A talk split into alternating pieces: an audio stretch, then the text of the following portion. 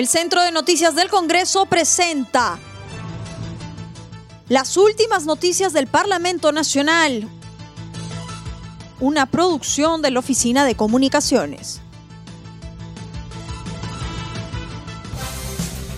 ¿Cómo están amigos? Les saluda Rómulo Vargas. Hoy es viernes 9 de abril del 2021 y estas son las principales noticias del Congreso de la República aprueban informe que propone acusar a Guido Águila por presunto tráfico de influencias.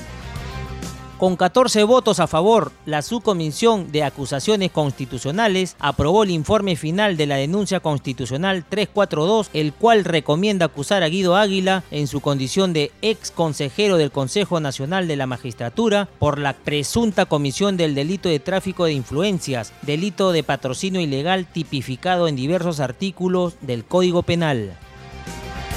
Aprobación del informe sobre caso Vacunagay es un rechazo a la corrupción. En entrevista telefónica con CNC Radio, el vicepresidente de la Comisión de Trabajo, Enrique Fernández, se pronunció sobre la decisión que tuvo el Pleno del Congreso de aprobar el informe de la vacunación irregular que tuvo el ex mandatario Vizcarra y sus ex ministras de su gobierno. Fernández Chacón indicó que la decisión es una muestra de rechazo a funcionarios que han cometido actos de corrupción y atentan contra la sociedad. Esto nos sirvió precisamente para demostrar la catadura de politiqueros que tenemos nosotros que han ocupado cargos tan importantes en el país. Primero, mire la actitud de la, de la doctora Astete. A ella sí se le vio bien convencida de su arrepentimiento y autocrítica, y eso tiene mucha importancia en la política, saber que reconocer errores. Distinto a la capitana del barco, de que ella cree que ha actuado bien. Bueno, nosotros creemos todo lo contrario. Y Vizcarra ya un poco más pide que lo diplomen ahí por, por haber puesto su vida como carrión para entrar a, inocularse algo que todavía no está aprobado. No, no sé para qué. Y entonces se votó por lo que, por lo que mi conciencia y mi modo de entender el problema me aconsejaba. Respecto al anuncio del gobierno sobre la nueva estrategia de vacunación territorial en provincias y distritos a nivel nacional, se mostró incrédulo por los mismos ofrecimientos que no han sido cumplidos. Mire, con honestidad, yo creo muy poco en, lo que diga el Ejecutivo, porque no solamente está mintiendo, sino está cambiando. ¿Se acuerda que dijo que iban a vacunar a todos los miembros de mesa? Y eso era imposible. Si a veces no llegan, no llegan ni siquiera todos los instrumentos para la votación en el momento oportuno y, y a lugares tan remotos como es a, nivel nacional un proceso electoral. Y entonces sencillamente ahora ya variaron. Dicen, no, que nosotros no hemos dicho nunca eso. Nosotros hemos dicho que vamos a darle todos los, ¿cómo se llama? Los protocolos que, que, se han aprobado para que cumplir los protocolos. Ahora te dicen, también dijeron que, que, que en abril de la primera semana iban a, iban a vacunar tanto por tanto. ¿Cuánto estamos de abril hoy? Hoy estamos nueve nueve, y todavía no ha comenzado a cumplir la primera semana, y entonces ahora nos están poniendo otros plazos. Afirman que el gobierno no actuó correctamente desde el inicio de la pandemia. Otro parlamentario que opinó sobre la decisión del Pleno del Congreso de aprobar el informe Vacunagay, caso que involucra al exmandatario Vizcarra y sus exministras, fue el miembro de la Comisión de Constitución Omar Chejade, quien en entrevista con CNC Radio del Congreso dijo que el informe aprobado fue consistente y será enviado al Ministerio Público.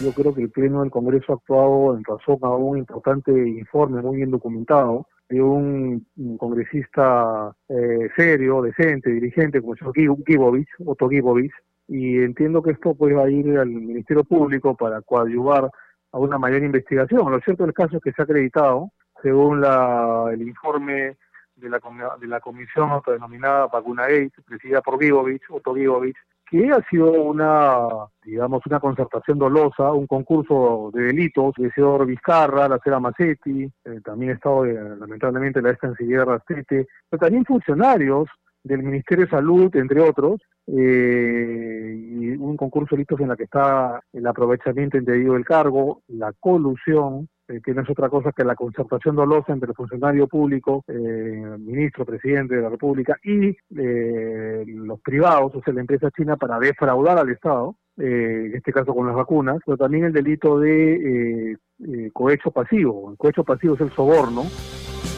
También dijo que el gobierno ha actuado mal desde que se inició la pandemia debido a la falta de camas UCI, escasez de oxígeno, infraestructura no adecuada de hospitales, entre otros aspectos terrible desde el comienzo, todo ha sido terrible desde el comienzo, Rómulo. Eh, hemos tenido que, primero que comprar pésimas mascarillas, muchas de ellas se infectaban porque no, no tenían, digamos, la acreditación necesaria, se infiltraba, digamos, el agua, el estornudo, contagiaba, etcétera, donde también había colusión desde la época del ministro Zamora, que ha sido terrible en su, en su gestión, o del ex premier Ceballos, Martín Ceballos, ¿no? Eh, sí, Vicente Ceballos, perdón, pareció también terrible su gestión. Y luego, pues, una serie de torpezas, ¿no? No comprar este oxígeno en su debido oportunidad, hemos tenido que comprarle hace un mes toneladas de, oxígeno a Chile. Te puedes imaginar, eh, no han habido camas UCI suficientes, un descontrol total. El día de hoy las camas UCI se están vendiendo en hospitales estatales de manera delictiva y criminal. La gente que se está muriendo a 20 mil, 30 mil soles. En cierto, ha habido varias denuncias, incluso en medios de comunicación, de cómo se venden las camas UCI por profesionales de la salud.